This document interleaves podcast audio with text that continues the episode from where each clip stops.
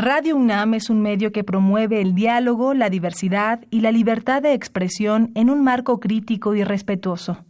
Los comentarios expresados a lo largo de su programación reflejan la opinión de quien los emite, mas no de la radiodifusora. Radio UNAM y la Facultad de Ingeniería presentan Ingeniería en Marcha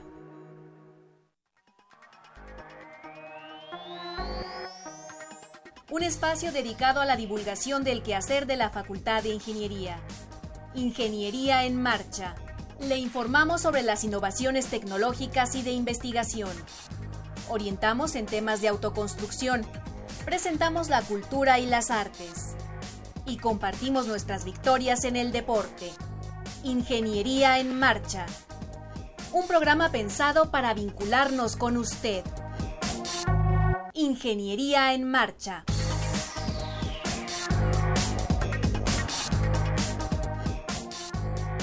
Amigos, muy buenas tardes. Gracias por acompañarnos en este martes 5 de diciembre de 2017. Yo soy Ernesto Mendoza y con el gusto de siempre saludo a Alejandra Torres. Alejandra, ¿cómo te va? Muy bien, ingeniero, qué gusto saludarlos a todos. Qué bueno que están con nosotros. Quiero recordarles que tenemos un número telefónico, se trata del 55 36 89 89, pero también tenemos una página web, es www.enmarcha.unam mx y también eh, un perfil de Facebook. Nos pueden buscar en esta red social como Ingeniería en Marcha. Sí, en el teléfono ya está ahí eh, el ingeniero José Javier Cesario Casiano. Él viene a apoyarnos en esta importante tarea de contestarle, atender el teléfono, platicar con usted y viene por parte del Departamento de Ingeniería de Sistemas, Planeación y Transporte. ¿Qué tenemos para el día de hoy? Pues seguimos con nuestra serie de buenas prácticas en construcción. El día de hoy vamos a hablar de un tema muy importante que son los muros. Después estaremos tocando el tema de la música y las matemáticas, si a usted le interesa alguna de las dos disciplinas o ambas. Va a ser muy interesante.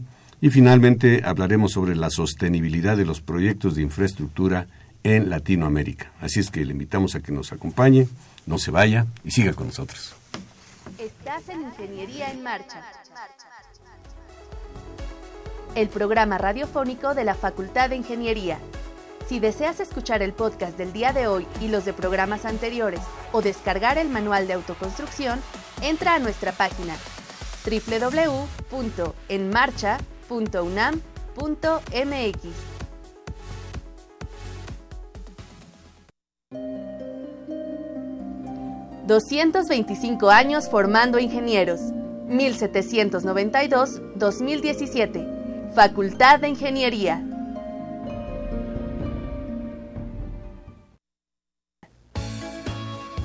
Buenas prácticas en construcción. Un segmento de la Facultad de Ingeniería. Efectivamente, seguimos eh, pues dando a conocer las buenas prácticas en la construcción y para ello nos acompaña en esta ocasión el ingeniero Heriberto Esquivel Castellanos. Heriberto, buenas tardes, bienvenido. Buenas tardes, ingeniero. Buenas tardes, Alejandra. Hola, Heriberto. Pues vamos a hablar de los muros. Correcto. Adelante. Muy bien. Bueno, para empezar a hablar de los muros, eh, tenemos que decir que son elementos eh, verticales que nos sirven para separar eh, áreas dentro de una casa habitación, por ejemplo, o bien para delimitar un terreno con respecto al vecino o contener una masa de tierra, que son principalmente las funciones que tienen los muros. ¿Cuáles son los materiales que más se emplean en, nuestro medio? Eh, los materiales podemos clasificarlos en naturales, que son principalmente las piedras, y los artificiales que son los creados por el hombre, como son los tabiques, conocido como tabique rojo recocido aquí en México, en algunos otros países le llaman ladrillo. Tenemos también el tabicón o el adobe, eh, principalmente entre otros. Eso es lo que más vemos a nuestro alrededor. Quizá en otros lados pues construyan muros con otros materiales, pero aquí eh, lo que más se utiliza son es este tipo con diferentes tamaños, diferentes formas. Entonces, pues vamos entrando ¿Qué te parece? Hablamos de las buenas prácticas en la construcción de un muro. ¿Qué tenemos que observar para que quede bien construido? Claro que sí. Para empezar debemos de, definir que para poder construir un muro de estas piezas eh, tenemos que tener una base firme y esa base firme normalmente eh, es, está construida arriba de la zapata que es una cadena de desplante. Esta se construye de concreto reforzado con varilla, o sea, con acero. Sobre esta vamos a empezar a desplantar ya lo que son las piezas eh, de cualquiera de estas que hablamos, principalmente construimos en México con tabique rojo recocido, que en muchas partes de la República es lo que más se utiliza, aunque las piezas ya también con cemento arena, que son los blocks, también ya se usan bastante en nuestro medio. Y vale la pena decir que a pesar de que en la nueva tecnología ya se usa mucho el, acero y el concreto, todo lo que son las mamposterías eh, se, se, estipula que más o menos en México se sigue construyendo aproximadamente el 92% de las construcciones con esto, ya que aunque veamos edificios eh, de cristal y acero, eh, hay partes que van a seguir teniendo mamposterías, por eso su importancia. Mampostería debemos entender la unión de estos elementos que llamaste hace rato tabique o tabicón con un mortero. Correcto. Mampuesto tiene dos acepciones. Una de ellas quiere decir puesto con la mano y otra lo que nosotros le, conocemos como cuatrapeado, que una pieza no está exactamente sobre la otra, sino que está ligeramente desfasada para garantizar su estabilidad. De ahí viene la palabra de mampostería. Justo era lo que le iba a preguntar a Heriberto si nos podías eh, definir qué era la mampostería para la gente que no está muy familiarizada con el, con el concepto. Con el término, correcto. Sí, de ahí viene justamente. Bueno, pues entonces, este, eh, si, nos vamos a la cuestión de la seguridad, digamos, eh, ¿qué, ¿qué es lo que se ha observado como fallas dentro de la construcción de un muro? Tenemos diferentes tipos de falla. Por ejemplo, la norma técnica complementaria del reglamento de construcción nos indica que las piezas, principalmente los tabiques rojos recocidos, deben de tener por lo menos 60 kilogramos de resistencia, 60 kilogramos sobre centímetro cuadrado, pero como son fabricados de manera artesanal, se han encontrado algunos que incluso tienen menos de 25 kilogramos su resistencia. Entonces, la calidad de su fabricación es el primer elemento que nos va a garantizar la resistencia de todo el elemento en su conjunto. Otra parte muy importante es con qué lo vamos a pegar, que son morteros. Morteros normalmente se hacen con eh, cemento, agua y arena. En, eh, en, parte, prácticamente toda la República Mexicana es su manufactura. Hay quienes les ponen un poco de cal o algún otro aglutinante para formar una masa, una pasta que se va a poner entre las dos piezas a unirlas. Esta, este mortero también debemos de garantizar que tenga una resistencia igual o ligeramente superior a lo que son nuestros mampuestos, o sea, nuestros elementos eh, sueltos que decimos que se pueden ser tabique rojo recocido, block eh, o cualquier otro. Entonces, al revisar un muro, eh, es decir, son dos cosas. Una es el proceso de construcción del muro y la otra cuando ve uno ya el muro terminado. ¿Cómo saber si, si fue bien construido ese muro? Aquí vienen dos situaciones. Una de ellas es la parte estructural, que es la resistencia propia del muro, y otra parte la estética. Para garantizar eh, ambas necesitamos eh, tener desde un principio bien la construcción. Esto es garantizar la alineación tanto vertical como horizontal. O sea que todas las hiladas, la hilada es la, la posición de, de, una de estas piezas con respecto a la otra de manera horizontal, deben de quedar todas eh, dentro de un plano para que no queden unas piezas salidas o tengamos curvas en vez de rectas. O sea, que la, que la junta horizontal se vea una recta, que no se vea así toda ondulada, ¿no? Así es, en, el, plano, horizontal. que esto normalmente se garantiza poniendo algunos eh, hilos para poder ver de un extremo a otro que sea realmente una línea recta. ¿Y en el plano vertical? En el plano vertical también tenemos que garantizar que sea completamente eh, eh, horizontal, porque de esto depende mucho de la resistencia de los elementos que va a tener soportando, que normalmente son las losas o las traves. ¿Y esto cómo lo garantizamos? Con plomadas. Ahora, ¿el muro trabaja solito o tiene algunos elementos que le están ayudando a trabajar estructuralmente hablando? Un muro por sí mismo va a trabajar estructuralmente en dos direcciones, que decimos que son las cargas que están soportando verticales, o sea, lo que está sobre el muro. Pero también debe de garantizarse eh, que deben de trabajar de manera lateral, esto sobre todo cuando viene un sismo. Es, esto es una eh, característica por sí misma de, de, los muros. Sin embargo, eh, estas dos resistencias son muy pobres si lo tenemos solo los muros con estos elementos. debemos de confinarlos. ¿Qué es el confinamiento? Son las cadenas que se ponen en el desplante y al final para cerrarlo y los castillos que se ponen a ambos lados de cualquier muro. Forman como un, como un marco. Un anillo.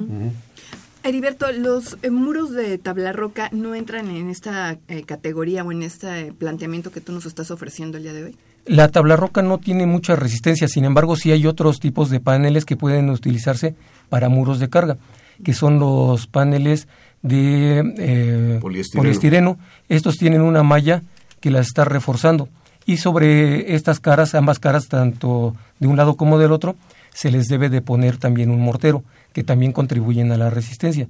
Sin embargo, en nuestro medio es más común que los muros eh, sean construidos con, piezas de barro o de concreto y los paneles se usen únicamente de manera divisoria, aunque un panel bien hecho reforzado también nos da una, una capacidad de carga. Sin embargo, el comentario que hace Alejandra de, de meter en algunos casos muros divisorios que pueden ser con paneles de yeso, la tabla roca fue una, es, una marca, digamos. es, una, es una solución. Pero, pero son muy buenos, son muy buenos porque son muy ligeros, no, agregan peso a la construcción. Y además son muy rápidos de construir. Y cuando tenemos, por ejemplo, una, una galería o una habitación muy amplia y necesitamos eh, subdividirla, es una manera muy rápida de hacerlo, como dice el ingeniero Mendoza, tanto por peso como por rapidez, por estética, por eh, limpieza y por otros factores que se pueden utilizar cualquier tipo de panel. Bueno, pues estamos platicando con el ingeniero Heriberto Esquivel Castellano sobre la construcción de muros, muros de diferentes materiales y le invitamos a que nos llame nuestro teléfono 55 36 89 89 si tiene usted alguna duda, algún comentario, eh, estamos para atenderle. Alejandra, no sé si tenemos. Tenemos una llamada de Francisco Ochoa, él nos marca de la delegación Cuauhtémoc y dice lo siguiente: Mancera dijo que no se reconstruyeran los edificios viejos porque habrá una norma de reforzamiento en el nuevo, en el nuevo reglamento. ¿Cuándo saldrá el nuevo reglamento? Gracias, Francisco, por, por llamarnos. Es una pregunta que tenemos que sacarle una bolita de cristal porque depende de los tiempos que tengan tanto los expertos como los legisladores para poder sacar esto. Gracias de todas maneras a Francisco Ochoa por habernos eh, hecho su, planteamiento. Entonces estábamos comentando que el, el, muro de tabique o de block tiene que estar confinado en los dos, eh, en sus cuatro lados. En sus cuatro lados, correcto. En la parte inferior, por lo que el ingeniero Heriberto Esquivel nos describía como la cadena de desplante o cadena de repartición, también le llamaban antes. O dala también le, O dala de repartición, porque reparte las cargas uniformemente el terreno. Y el muro se remata generalmente con otra cadenita, otra dala de cerramiento. Y verticalmente con dos castillos. castillos. Entonces le llaman también muro diafragma, por cierto, a este tipo de, muros. Correcto. Y, en estos muros eh, que están siendo reforzados con elementos de concreto y acero, eh, cuando viene una solicitación, ya sea por carga horizontal, que es el peso propio de lo que vamos a poner sobre el muro, o por una carga lateral que son normalmente los sismos, eh, tienen un mejor comportamiento que los que son sin estos reforzamientos. Eh, hace algunos programas hacíamos la recomendación de que los muros de alguna manera estuvieran orientados en los dos sentidos de la, de la casa, en la construcción de la casa, que no tengamos solamente muros en un solo sentido, sino en los dos. Muros vamos a llamarle longitudinales y perpendiculares en la construcción. Correcto. Eh, hay un fenómeno aquí en México que después de que hay algún tipo de fenómeno, cuando empezamos a escuchar en las noticias hablar sobre el tema, todos nos creemos expertos. Ahora eh, he escuchado mucho que todos hablan de los muros de carga. ¿Es de carga o no es de carga? Para saber si va a resistir o no, si le podemos hacer alguna perforación, construir una ventana, habilitar para una puerta, etcétera. Pero no todo es eh, la carga horizontal en un, en un edificio, en una construcción. También vienen las cargas laterales. Y efectivamente, los muros contribuyen mucho a la capacidad que tiene una construcción para resistir la carga sísmica lateral. La carga sísmica la podemos eh, asimilar o interpretar como, como una fuerza horizontal, ¿no? algo que trata de empujar la construcción y ahí es donde el muro se opone a ese movimiento y, si no tiene debido confinamiento y si no tiene la capacidad suficiente pues va, va a fallar. Así es. Entonces sí pues, tenemos que buscar que nuestro, nuestro proyecto tenga muros en los dos sentidos, como decíamos hace un momento. Y confinados. Y además, eh, el confinamiento no solamente es perimetral, también debemos de decir que el confinamiento debemos de ponerlo en todos los huecos que tienen los muros. ¿Qué huecos hablamos? De ventanas y puertas.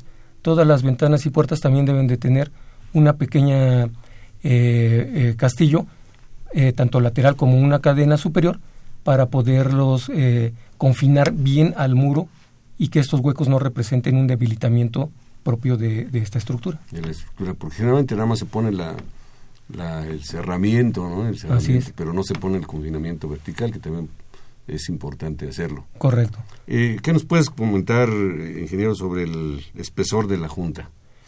Eh, la junta entre, entre las piezas es importante porque entre menos espesor tenga, eh, va a trabajar más las piezas, ya sean eh, cerámicas o piedras, eh, cualquiera que le eh, pongamos, que propiamente la, la, Junta y podemos tener ahí un lugar de falla ante cualquier carga que le pongamos, sobre todo laterales.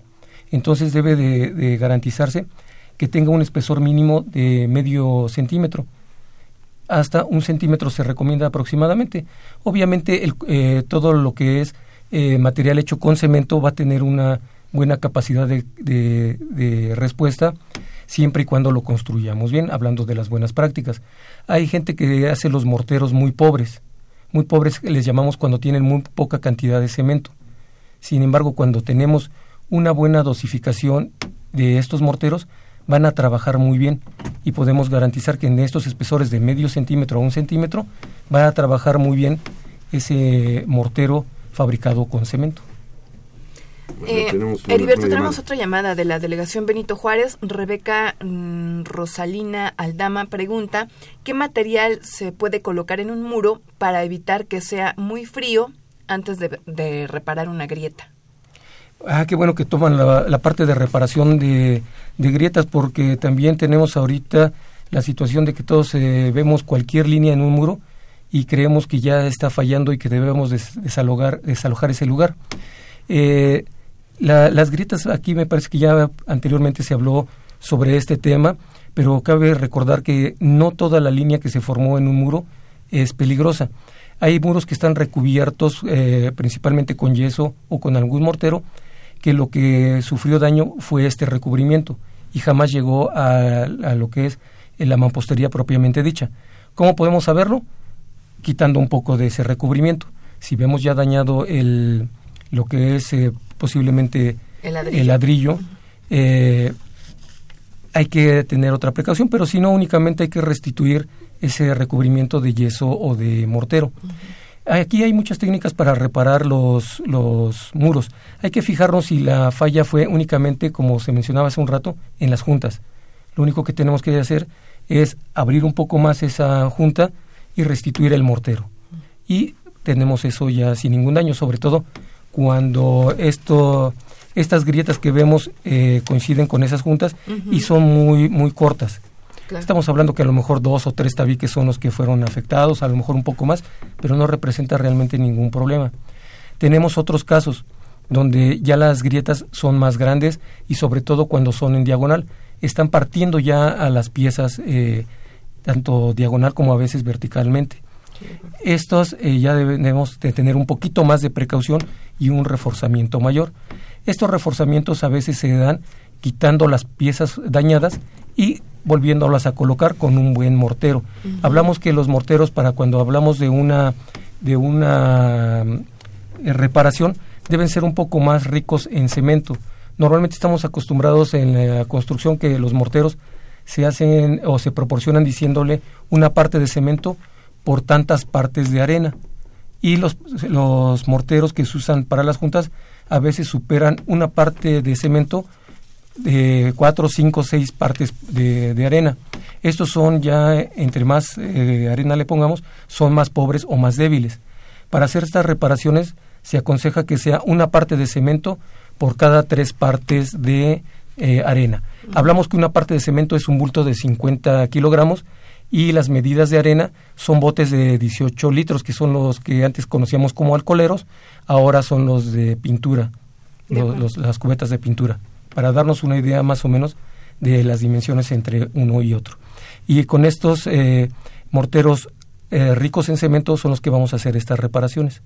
Tenemos una reparación ya mayor, cuando ya está más dañado el muro, tenemos que utilizar eh, mallas.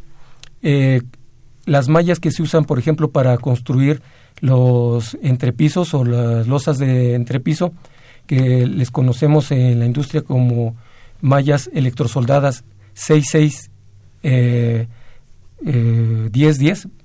Estas son las que se utilizan en estos reforzamientos.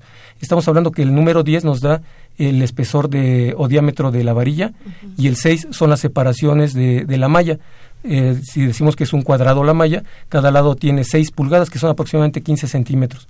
Estas las debemos de colocar por ambos lados del muro eh, para poderlo abrazar y para poderlo sujetar utilizamos eh, clavos para concreto de 2 pulgadas a cada 45 centímetros. Si decimos que las separaciones son de 15 centímetros, estamos hablando que cada tres separaciones vamos a colocar un clavo justamente en la unión de, de, la malla donde se intersecta eh, las varillas en un sentido con el otro. Vamos a tratar de sujetarlo ahí y posteriormente vamos a recubrir los muros con un mortero bueno. Estamos hablando de aproximadamente un mortero 1 a 3, un ah, bulto de cemento por 3 botes de, de, grava para tener una buena... Eh, de arena. Perdón, de arena, perdón, sí, de arena. Eh, para tener un, un, un, muy buen mortero que va a contribuir mucho a la capacidad de carga de ese muro. De acuerdo. Y, pero la señora que nos marcaba, eh, Heriberto, menciona sobre mm, cómo contener el, mantener el calor en, en el muro. ¿Se puede? Sí, sí se puede. Eh, eh, los, eh, los muros hechos con tabique rojo recocido son un poco más térmicos que algunos otros. Sin embargo, si ya tenemos el muro, lo podemos recubrir con algún mortero de buena calidad y esto nos va a garantizar un poquito todavía la, lo que es el, la temperatura, el, diferencial de temperatura entre lo que es la parte externa y, e interna de una habitación, por ejemplo. E incluso se recomiendan en algunos casos algunos otros materiales ponerle, por ejemplo, los lambrines de madera, que es la madera que se adosa a, a un muro. Eh, digamos, ya este es un caso extremo pues que podemos hacer. Varias, eh, pero hay muchas alternativas. que estaba revisando la pregunta que nos hicieron, pues por ejemplo, eh, este, donde vive un servidor recurrimos a meter tela, de plano meter una, una capa como de esponja y después meterle tela y eso tiene más de 30 años ahí y sí ayudó, ayudó mucho. Quizá sea una solución que pueda ahora mejorarse porque hay materiales nuevos. Hay unos paneles como de poliestireno. El poliestireno expandido, que le conocemos como... Entonces se puede pegar al, al, muro, hay, hay pegamentos especiales, y ya sobre ese panel aventar una capa, de, perdón por lo de aventar, extender una capa de, de mortero. Mortero, sí. E, estos son muy térmicos, esto, esta solución. Eh, esto sobre todo debe de ponerse del lado externo porque sabemos que el poliestireno puede tener un riesgo de incendio. Si es muy bien eh, contenido con el mortero, puede ser incluso eh, interno ese, ese recubrimiento de poliestireno expandido, que es el material con que se construyen los vasos eh, donde nos sirven el café. Nada más que obviamente no es el, la misma capacidad de carga que tiene uno y otro, pero estos son muy térmicos, efectivamente. Tenemos otra pregunta eh, vía Facebook. Víctor Manuel Serrano pregunta que si las zapatas continuas o corridas tienen mejor resistencia a los movimientos de, sismos que los cimientos a base de mampostería de piedra. Bueno, eh, se pueden hacer eh, zapatas corridas o aisladas, que es lo que conocemos como cimentación, tanto de mampostería como de concreto. Normalmente las de mampostería las conocemos como de piedra brasa. Eh, y aparte también tenemos lo que son las zapatas aisladas. Eh, cada una cumple una función muy diferente. Normalmente se ponen las zapatas aisladas cuando vamos a construir con un sistema, por ejemplo, de columnas. Y las eh, zapatas corridas cuando nuestra construcción es a base de muros. Siempre que tenemos un muro, debe de estar soportado por una cimentación o una zapata corrida más, más que la resistencia, porque ambos nos proporcionan resistencia, es el tipo de construcción que vamos a, tener soportado en esta zapata. Y además, esto eh, en las casas habitación, que nosotros normalmente es lo que más eh, vemos por autoconstrucción, lo recomendable es más las zapatas corridas. Una pregunta más, Heriberto. Jorge Aguirre de Catepec pregunta que si existe alguna manera de aislar acústicamente las paredes de un departamento. Sí, como comentaba el ingeniero Mendoza, lo que es el poliestireno expandido es eh, la mejor manera de aislar acústicamente un muro. Esto sobre todo en las, eh, en los nuevos eh, departamentos, a veces los materiales que ponen no, no son eh, diseñados precisamente para evitar esa acústica entre uno y otro y una solución es algún panel de poliestireno, poderlo adosar al muro existente y ponerle algún acabado posteriormente a, este panel. De acuerdo. Muy bien, pues muchas gracias. Muchas gracias al ingeniero Heriberto Esquivel Castellanos, profesor del Departamento de Construcción de la Facultad de Ingeniería. Gracias por apoyarnos en esta sección que se llama Buenas Prácticas en Construcción. Y pues te agradecemos mucho que hayas estado con nosotros, Heriberto. Ingeniero, el agradecido soy yo. Alejandra, muchísimas gracias. Ah, gracias. Muchas gracias. Para conocer las novedades editoriales que se publican en nuestro país, no te puedes perder la Feria de los Libros. Escúchalo todos los lunes a las 14 horas por el 860 de AM.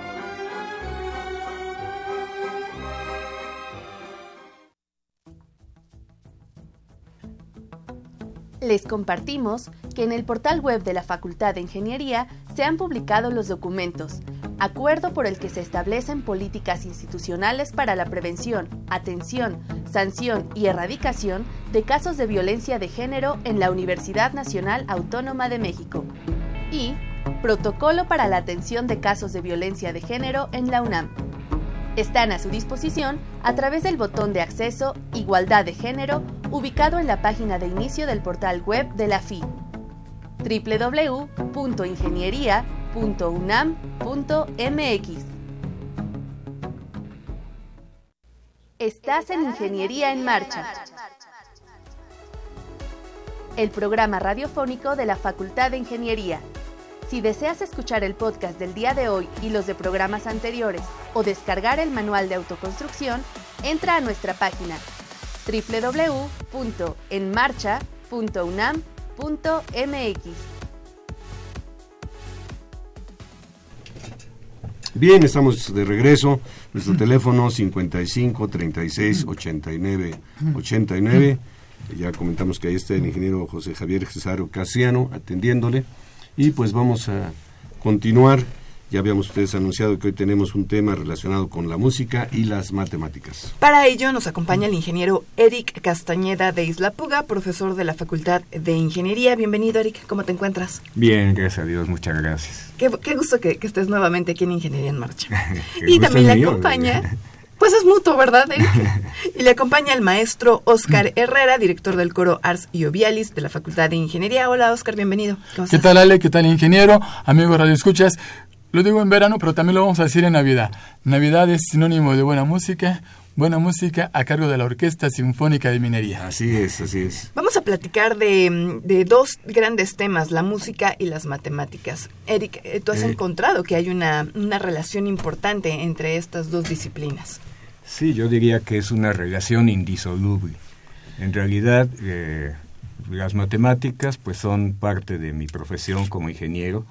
Allí es una herramienta útil y la música pues es mi pasatiempo favorito. Entonces me di a la tarea de buscar, de investigar cuál es la relación que existe y, y sí encontré que es indisoluble. Bueno, precisamente el maestro Oscar Herrera, para muchos que ya lo conocen, él es ingeniero también, ingeniero en computación. Así es. Pero también maestro en composición musical. Así es, bueno, ahorita, eh, parafraseando lo que decía Eric, yo les puedo decir que para mí la música es mi vida, me dedico totalmente a la música, pero tanto las matemáticas como la ingeniería son la herramienta que uso todos los días, mm. sobre todo para cuestiones que tienen que ver con la Orquesta Sinfónica de Minería y con el manejo del coro de la Facultad de Ingeniería. Eric, em, podemos dividir entonces por bloques eh, en tres grandes áreas esta, esta, esta información que tú has eh, encontrado a lo largo de algunos años. Sí, digamos que los componentes de la música son la melodía, la armonía y el ritmo. Y en cada una de estas eh, partes de la música yo he encontrado una relación. Eh, la melodía yo la podría definir como la sucesión de sonidos.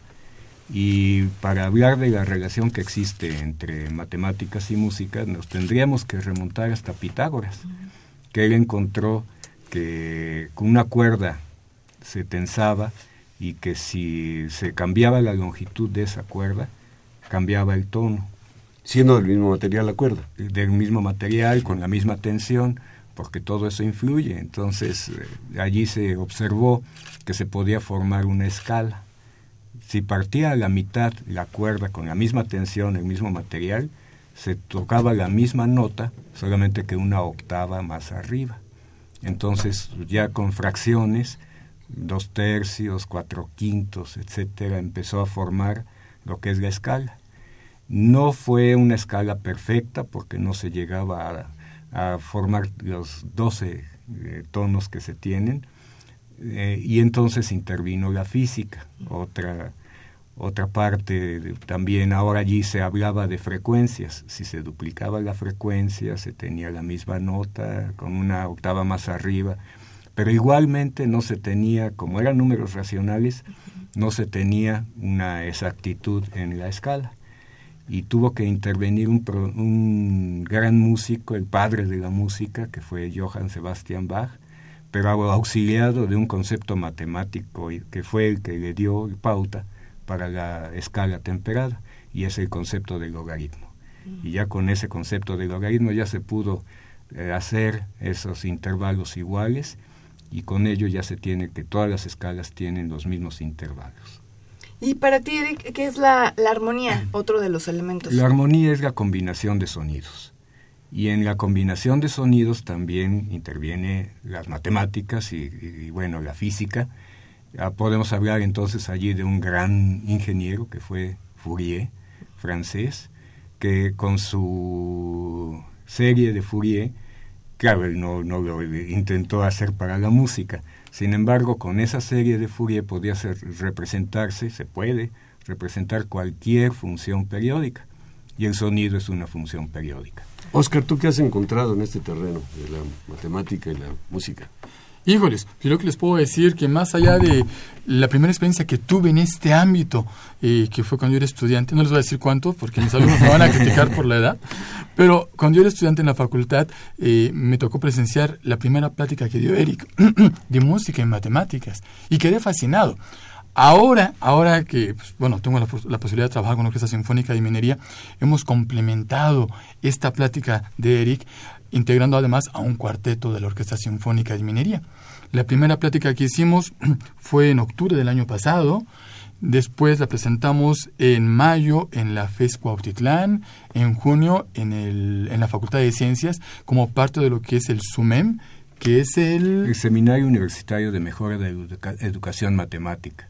Y allí nos invitaron con una conferencia magistral y pues me acompañó Oscar con el cuarteto. Fueron ustedes dos con el cuarteto. Con el cuarteto. Y, van explicando ustedes los términos matemáticos y el cuarteto va apoyando lo que están eh, diciendo. más que nada eh, hablo yo y después interviene el cuarteto para pues mostrar lo que es la música.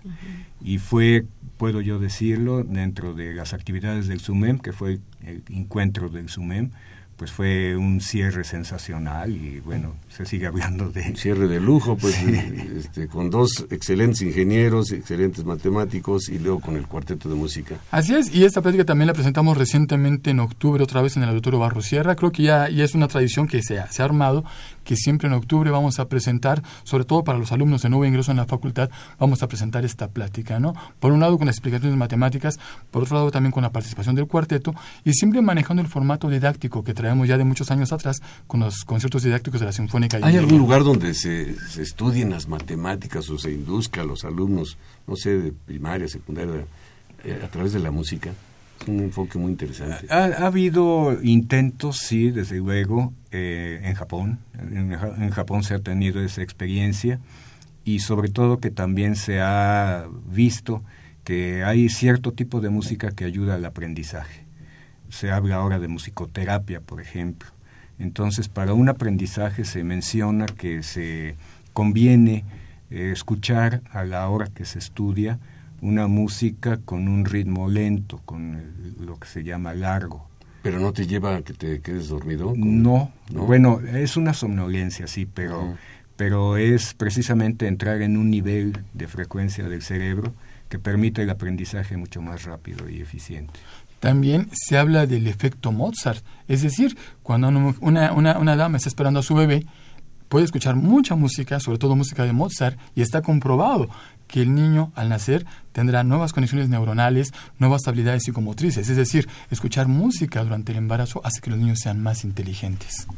Bueno, eh, ya hablamos de melodía, armonía, nos falta ritmo. Bueno, el ritmo para mí es la sucesión de sonidos a través del tiempo. Entonces, eh, en el ritmo, las matemáticas intervienen pues en forma aritmética.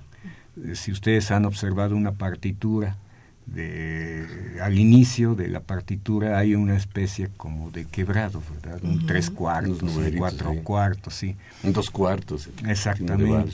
Y eso lo que indica es el número de, eh, bueno, el numerador indica el número de notas que se tocan en cada compás y el denominador indica la calidad de las notas, es decir, si se trata de una nota que dura un tiempo, que dura una mitad, que dura un cuarto.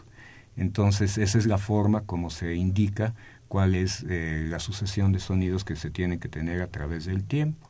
Ahora, la rapidez con la que se debe tocar es eh, lo que se tiene con el alegro, con el andante, y se marca también en el inicio de una partitura una notita con un número que es la que indica en el metrónomo eh, cómo, cuál es la rapidez con la que se debe tocar. Explícale al auditorio, Eric, qué es un metrónomo y para qué sirve. Es un instrumento que es el verdugo de los músicos. ¿No les gusta? no, no nos gusta porque es, es un instrumento que marca el tic-tac, digamos. Que delata cuando se sale uno de tiempo. Exacto. Sí, de hecho, eh, alguna vez lo comentamos, amigos radioescuchas, cuando hablamos de la octava sinfonía de Beethoven, que fue tocada por la Orquesta Sinfónica de Minería, el metrónomo fue inventado en la época de Beethoven por otro ingeniero, Juan Epomuceno Metzel, que creó esta maquinita que le permite a los músicos establecer de manera muy precisa cuál es la velocidad a la que debe interpretarse una composición. Oye, que ahorita que hablaste de eso, la matemática, las matemáticas también están presentes en el diseño de los instrumentos. Por supuesto, imagínense a Stradivarius cuando creó sus famosos violines. Por un lado, se habla también que el barniz es un elemento importante, la forma en que la madera es tratada, pero también el diseño de las proporciones es lo que determina la sonoridad de un instrumento musical, ¿no? Lo hemos visto, por ejemplo, de manera muy sencilla para que los niños nos, nos entiendan. Un instrumento, mientras más pequeño es, su sonido es más agudo. Por ejemplo, un violín es pequeñito, su sonido es muy agudo. Pero mientras más grande es el instrumento, imagínense un violín gigantesco que se llama contrabajo, su sonido es muy grave. Tiene que ver con lo que nos explicaba Erika hace ratito de la frecuencia de las cuerdas, la longitud de las cuerdas. Mm. ¿Podemos retomar un poquito eso, Eric? ¿Cómo no? Sí, pues eh, un instrumento en el que se nota claramente esta diferencia entre longitud, material, etc., es el arpa ustedes podrán ver que en el arpa hay cuerdas pequeñas de, longitud pequeña y cuerdas de longitud grande y también pueden ver que es de diferente grosor porque en el sonido interviene el material, interviene la densidad, interviene el grosor, la longitud y entonces con ello es que se consigue que se tengan los sonidos tan agudos, igual como menciona Oscar, si la cuerda es muy pequeña, el sonido es muy agudo. Si la cuerda es muy grande, entonces el sonido es más grave. Y, y esas mismas eh, frecuencias se pueden lograr en, en instrumentos, también si ustedes destapan cuando no los vea nadie, un piano, por ejemplo, pueden ver, sí, porque si los ven les van a pegar en las manos. Mínimo. Sí, pueden ver también que es un instrumento de cuerdas y que también las cuerdas vibran al sonar con, con un martillenete y con eso es con lo que vibran. ¿Qué impacto observaron ustedes en los alumnos que asisten a estas pláticas? Eh, yo creo que es algo eh, sensacional porque eh, siempre he pensado que esta relación que hay entre las matemáticas y la música, la ingeniería, es algo patente porque yo cada vez que asisto a algún concierto, ya sea en Sala de Zahualcoyo, sea en Bellas Artes, invariablemente me encuentro gente de la Facultad de Ingeniería entonces yo creo que esto, que la relación que hay, pues está eh, mentalmente en nosotros y por eso nos agrada tanto la música. Entonces tuvimos la experiencia el año pasado que por primera vez reiniciamos la, la plática. El auditorio Sotero Prieto estaba abarrotado, que no cabía la gente. Entonces se nota el impacto que tiene este tema en los estudiantes, además de, desde luego, el atractivo de la presencia del cuarteto de la Sinfónica de Minería, que es algo increíble. Claro. Oscar, para mm, cuando un niño está aprendiendo a tocar algún instrumento, el, que sea, ¿también se le dan principios de matemáticas? Va de manera implícita, Ali, porque cuando a los niños les explicamos lo que es el ritmo, la forma en que la música transcurre en el tiempo, de manera implícita los niños empiezan a fraccionar el tiempo en, fracciones, ¿no? Cuatro cuartos, tres cuartos, tres octavos, ritmos irregulares como un cinco cuartos, un siete octavos. Entonces, de una manera implícita, los niños empiezan a asociar el ritmo, transcurrir del tiempo, con las matemáticas. Nos hablaba Eric de las escalas. ¿Cómo se construye una escala? Hay diferentes tipos de escalas, pero ¿tienen un patrón aritmético, geométrico, exponencial, logarítmico? ¿Cómo? Sí. ¿O hay, hay, variantes? No, no, no. De hecho, cualquier escala, eh, bueno, hay escalas mayores y escalas menores. Las escalas mayores se caracterizan, cualquiera de ellas, en la nota que uno empiece, siempre va de, de la primera nota a la segunda nota un tono completo, de la segunda a la tercera un tono completo, mientras que de la tercera a la cuarta hay un semitono. Entonces, si ustedes observan, por ejemplo, en las teclas de un piano, ustedes van a ver que hay teclas blancas y teclas negras. Eh, hay intervalos de tres teclas negras, dos, tres y dos. Eh, invariablemente, cuando son dos teclas negras, y la primera no, tecla blanca que viene a su lado es el Do. El, del Do al Re va uno de tecla blanca a tecla blanca, del, que es la segunda. De la segunda a la tercera igual, del Re al Mi, tecla blanca pero ya del mi alfa entonces va una tecla negra, es un semitono. Y lo mismo sucede en la séptima, de la séptima a la octava. Cualquier eh, escala mayor se construye de esa misma forma. Es por ello, y como ya se tiene la, la escala temperada, que nosotros podemos tocar la misma melodía en cualquier escala. Y eso no es otra cosa que una traslación de ejes en geometría analítica. Cuando vamos, por ejemplo, a una excursión o que tenemos una noche bohemia y que alguien empieza a tocar algo en la guitarra y dice uno, no, espérate, eso está muy alto, bájale. No alcanzo el tono. No alcanzo. Y entonces le baja y cambia de tono, y, pero pues toca la misma melodía. Y, y, no cambia precisamente porque se tiene esa misma, ese mismo patrón en las escalas mayores. Y bueno, la escala menor se construye de una manera similar, pero igual todas las escalas menores tienen esos mismos intervalos. ¿Está haciendo una traslación de ejes? Es una traslación de ejes. Cartesianos. Sí, en el eje de las abscisas, digamos, pues va el tiempo, es como se distribuyen las notas en el pentagrama. Pero en, la, en el eje de las ordenadas, entonces ahí tenemos la posición de la nota. Entonces un, un, do pues se coloca en una parte diferente que un mi o que un sol y así se distingue, así se leen las notas como si estuviéramos eh, hablando en términos, a lo mejor digo una barbaridad, topográficos, moviendo el banco de nivel. No, no, no, no es ninguna barbaridad. o sea, si mi nivel estaba muy alto, pues bájate de nivel, pero todo lo demás se baja parejito. Por supuesto, Es muy semejante, porque las propiedades de la escala es que las notas están separadas entre sí, vamos a decirlo de alguna manera, a través de ciertas distancias. Estas distancias no son distancias físicas que se midan en centímetros, por supuesto.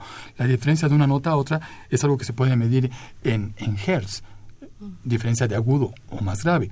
Pero la relación que hay entre estas notas, esos intervalos son siempre los mismos, sin importar la escala. Claro. Oscar, ahorita que hablaste de eso, veníamos comentando este, este camino hacia acá, que por ejemplo el La son 440 Hz, pero que hay, alguien dijo en el, en el que, que, hay directores que prefieren 444. Digo, oye, pero ¿cómo pueden este, darse cuenta de esa variación? ¿Es posible? Eh, no, hay una razón. Lo que pasa es que cuando interpretamos una obra sinfónica, por ejemplo, una sinfonía que dura 30, 40 minutos, o una sinfonía de Mahler que dura hora y media, eh, por cuestiones físicas los instrumentos al comenzar a tocar la obra están afinados a 440, pero tras el tiempo que están tocando, van perdiendo la afinación y terminan la obra de 30 40 minutos tal vez un poquito más bajos de la afinación. Entonces muchos maestros, muchos directores de orquesta les piden a los músicos que se afinen a 442 Hz para ser exactos y así cuando termina la obra estamos afinados justo a 440 Hz. El La a 440 ¿Y eso quién lo da? Porque cuando empieza el concierto sabemos que sale, sale el, ahí este, el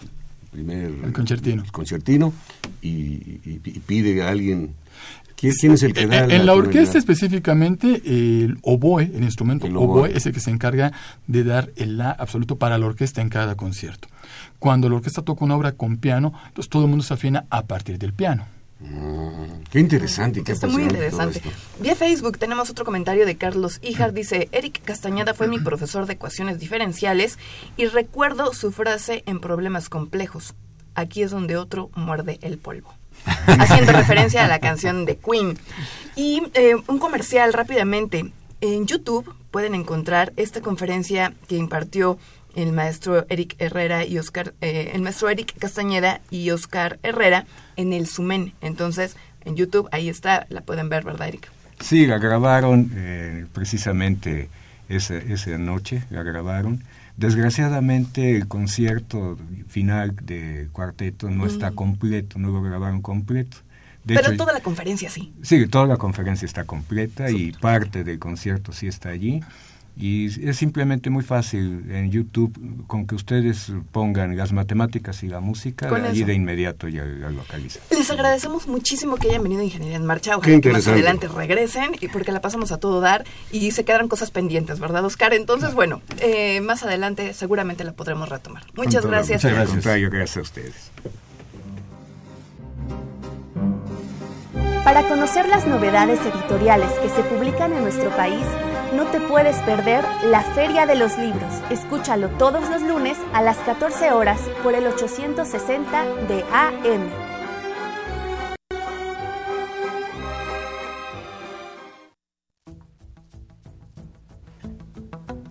Les compartimos que en el portal web de la Facultad de Ingeniería se han publicado los documentos acuerdo por el que se establecen políticas institucionales para la prevención, atención, sanción y erradicación de casos de violencia de género en la Universidad Nacional Autónoma de México. Y Protocolo para la atención de casos de violencia de género en la UNAM. Están a su disposición a través del botón de acceso Igualdad de Género ubicado en la página de inicio del portal web de la FI www.ingeniería.com .unam.mx Estás en Ingeniería en Marcha. El programa radiofónico de la Facultad de Ingeniería. Si deseas escuchar el podcast del día de hoy y los de programas anteriores o descargar el manual de autoconstrucción, entra a nuestra página www.enmarcha.unam.mx.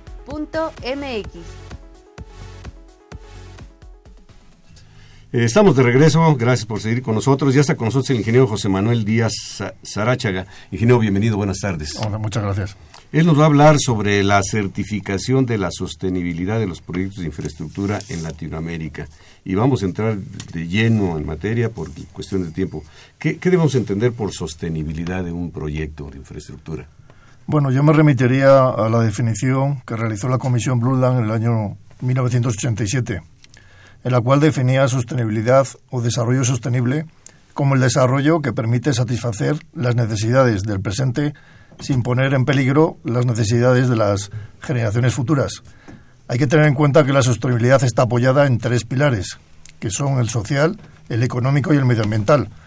Por lo tanto, es bueno que nos quitemos de la cabeza la idea de que la sostenibilidad está relacionada únicamente con el medio ambiente. Social, económico y medioambiental y medioambiental. Y muchas veces se habla nada más del último, ¿verdad? Efectivamente, la gente tiende a, a, simplificar enormemente el concepto. Eh, ¿Cómo se mide la sostenibilidad de un proyecto? Bueno, eh, en la actualidad existen cuatro sistemas que, que, evalúan la sostenibilidad de los proyectos de, de infraestructuras. Eh, fundamentalmente tenemos uno que se llama Envision, situado en Estados Unidos, el sistema SQL en Reino Unido y el sistema IES en Australia. Todos ellos están enfocados eh, fundamentalmente a cuestiones medioambientales dentro del contexto geográfico de estos países. Además, tenemos otro sistema que se llama el sistema SISDEC, que lo que hace es eh, la importancia de las, de las tres dimensiones, social, económica y medioambiental, y está enfocada fundamentalmente para ser utilizado en los países eh, menos desarrollados. Lo que hacen estos sistemas es puntúan una serie de indicadores que recogen las diferentes problemáticas de la, de la sostenibilidad. A partir de la, de la puntuación que, que obtienen los proyectos, se pueden certificar siguiendo una serie de escalas y una serie de, de, criterios. ¿Qué, ¿Qué, es lo bueno que tienen estos sistemas? Independientemente de la certificación de los proyectos, los sistemas permiten identificar las debilidades o las carencias que en materia de sostenibilidad tienen los proyectos, lo cual permite que puedan ser rediseñados y puedan corregir todas las deficiencias o problemas que se han ido detectando. Pues un proyecto no sostenible no debiera ser autorizado, indudablemente, porque está comprometiendo los recursos para las generaciones que vienen detrás de nosotros. Efectivamente, lo que ocurre es que, bueno, como comentaba antes, las tres dimensiones están relacionadas y, bueno, y, desgraciadamente no se está dando tanto, tanta importancia a la, a la evaluación en términos de sostenibilidad. Normalmente hay, los proyectos se evalúan medioambientalmente, pero se olvidan normalmente las dos patas que son la pata social y la pata económica. Con lo cual, bueno, pues realmente, pues como dices, efectivamente, la sostenibilidad. Quede equilibrado el proyecto. Vi un artículo del ingeniero José Manuel Díaz Arachaga en la revista del Colegio de Ingenieros Civiles de México, donde se habla de un caso que fue el metro de Perú. ¿Qué, resultados se obtuvieron ahí? Bien, lo que es la evaluación del, de la línea 1 del metro de Lima forma parte de un, proyecto que, que realiza el Banco Interamericano de Desarrollo, por el cual lo que hacen es premiar un proyecto sostenible al año en la región latinoamericana.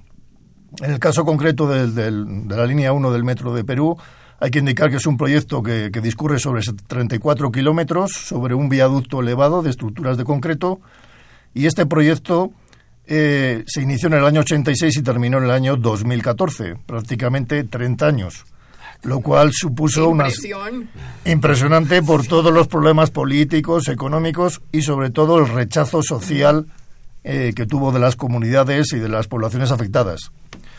¿Qué se detectó cuando se evaluó este proyecto? Pues fundamentalmente eh, se utilizó el sistema Envision, el norteamericano, desarrollado por la Universidad de Harvard, que incluye cinco, cinco categorías. La categoría de calidad de vida, liderazgo, mundo natural, clima y el uso de, recursos naturales.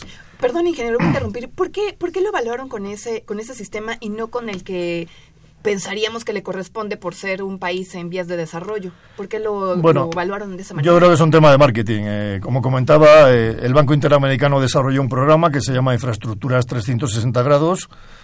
Y bueno, pues yo creo que la Universidad de Harvard pues vio la oportunidad de introducir su sistema dentro de Latinoamérica de una manera gratuita y políticamente correcta, ¿no? Bueno, entonces, como, comentaba, cuando se analizó este proyecto, eh, sobre todo eh, dentro de esas cinco categorías que recoge Envision, se vio que la máxima puntuación la recibía la categoría de calidad de vida, con más del 90% de, de la puntuación posible, y eh, la categoría de, liderazgo alcanzaba el 61%.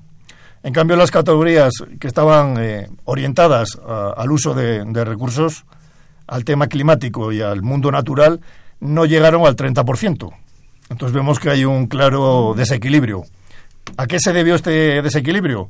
Como comentaba, el proyecto estuvo muy impactado y estuvo retrasado por todos los problemas con las comunidades, lo cual hizo que eh, eh, tanto las, instituciones como eh, los diseñadores del proyecto se preocuparan fundamentalmente en controlar y tranquilizar a las comunidades. Entonces se fomentó sobre todo la participación de las poblaciones, las comunidades, se rehabilitaron diferentes áreas marginales y eh, se fomentó la interconectividad con sistemas de autobuses, etcétera, etcétera. Con lo cual se desbloqueó todo el problema, eh, todo el problema social que tenía bloqueado el proyecto. Desgraciadamente, eh, las, las cuestiones medioambientales quedaron absolutamente olvidadas. Se olvidaron eh, la reutilización de los productos eh, producidos durante la construcción. No se hizo una selección adecuada de todos los materiales de relleno que se utilizaron en, las obras. Tampoco se fomentó eh, la utilización de energías renovables no se hicieron estudios de, de lo que era el impacto al generar toda esa superficie dura de, viaductos, pues todo eso generó una escorrentía y no se trató adecuadamente toda, todo el agua procedente de la escorrentía. Ni tampoco se, se hizo un análisis de la utilización de pesticidas y fertilizantes en los más de 115.000 metros cuadrados de superficies verdes que generaron los taludes. Y por otro lado se impactó muy negativamente eh, la zona, eh, las zonas de humedales y las zonas de, superficies de agua que había en la zona. De tal manera que eh, había una, una especie autóctona de, aves que nunca más regresaron una vez que se terminó la, el proyecto. Entonces, bueno, vemos que, efectivamente eh, es el proyecto de, Lima es un ejemplo de lo que no se debería hacer y mm, siempre debemos de buscar el equilibrio de las tres patas, de los tres pilares de la sostenibilidad. Social, económico y medioambiental. Correcto. ¿En México hay alguna experiencia, algún proyecto que se esté analizando, que se haya evaluado, que pues se evaluarse? Pues desgraciadamente en México todavía todos los sistemas de evaluación de la sostenibilidad de los proyectos de infraestructuras es algo completamente desconocido, no hay ninguna experiencia. Y por el contrario, si paseamos por el paseo, la avenida de Reforma, y vemos todos los rascacielos icónicos que, que se están construyendo, pues vemos que cada uno de estos edificios tiene una chapita en la planta baja en la cual se les certifica la sostenibilidad de los edificios. Entonces vemos claramente que las infraestructuras están en, un, en, clara desventaja. Sin embargo, en el mes de septiembre, eh, curiosamente, eh, saltó a, los medios públicos una noticia sorprendente e inquietante que, viene del estado de Quintana Roo, en la cual el gobernador indicaba que se iba a legislar eh, todos los proyectos que se desarrollaran en, Quintana Roo, tanto de infraestructuras como de edificación, para que se obligara a que todos los proyectos tuviesen certificación de la sostenibilidad. En concreto hablaba del sistema LEED para los edificios y el sistema SQL, que es el sistema inglés, para las infraestructuras. La verdad es que el deseo me parece muy interesante, pero realmente veo que, no es ni creíble ni factible. Ni se está poniendo en práctica. No, yo creo que, es una, carta de los Reyes Magos y, que creo que el gobernador no analizó todo lo que hay detrás de, implementar estos sistemas. Bueno, pues el, tiempo nos, eh, nos está prácticamente comiendo, pero qué importante esto, el poder decir que un proyecto no solamente tiene que tener una función social, tiene que tener un propósito económico y también ser amigable, por decirlo de alguna manera, con el medio ambiente, preservar el medio ambiente. Esto lo hace sostenible. Y también estamos diciendo que nuestro país está apenas eh, iniciándose este tipo de prácticas o de evaluaciones para poder calificar a los proyectos. ¿Qué más, ¿Cómo podríamos concluir esta, esta charla, ingeniero José Manuel? Pues hombre, yo, yo creo que, sería bueno que nuestros oyentes eh, entendieran que la sostenibilidad no es medio ambiente, o sea, que la, las otras dos eh, pilares, que son el pilar social y económico, están interrelacionados. Nunca debemos olvidarlo. Y en concreto en México, donde muchísimos de los proyectos que se desarrollan están golpeados por el rechazo social, las comunidades, los grupos indígenas, pues eso genera pues conflictos sociales, eh, violencia, etcétera, etcétera. Por lo tanto, yo creo que, que la evaluación de los proyectos desde el punto de vista de la sostenibilidad se debería de implementar dentro de las obligaciones que se exigen a los, a los proyectos en el país, porque creo que es algo bueno. Y por el lado económico, de alguna manera, lo que nos va a hacer es identificar los polos de desarrollo y cómo todo va a interactuar en la mejora de, de la población. Hay proyectos en proceso que están ahorita detenidos, al menos parcialmente por estas razones que, que menciona el ingeniero José Manuel Díaz Aráchaga, y hay otros que durante muchos años no se han podido arrancar, a pesar de que se tienen todos los aspectos técnicos resueltos y que no se han podido detonar precisamente por aspectos sociales. Yo creo que de, los tres componentes es el primordial, el que tendríamos que ver en primera instancia. Yo creo que sí. Eh, de hecho, bueno, pues fomentar la participación social, sobre todo las campañas de comunicación reales, o sea, no contar medias verdades, o sea, la población debe estar involucrada debe de estar eh, motivada y debe de ayudar y participar en los proyectos en la medida que, pueda ocurrir. De lo contrario, los proyectos se bloquean. No, no sirve entrar con excavadoras a, hacer una carretera en medio de una comunidad indígena porque evidentemente esa gente pues lo va a bloquear con, todo, con toda la razón del mundo. Muy bien. Muchísimas gracias, ingeniero José Manuel Díaz Aráchaga. Eh, menciono que hay un artículo publicado en la revista, creo que es la última revista que publicó el, el, Colegio de Ingenieros Civiles de México, muy interesante, donde se abunda sobre este tema. Muchas gracias por acompañarnos aquí en Ingeniería en Marcha. Alejandra, nos vamos. Vámonos, ingeniero. No me resta sino agradecer el favor de la atención de nuestro público. Por supuesto, la, la participación de Pedro Mateos en la producción del programa, de Sandra Corona en las redes sociales y de Socorro Montes en los controles técnicos. Le invitamos a que continúen disfrutando de la programación musical que Radio UNAM tiene para ustedes. Hasta pronto. Radio UNAM y la Facultad de Ingeniería presentaron Ingeniería en Marcha.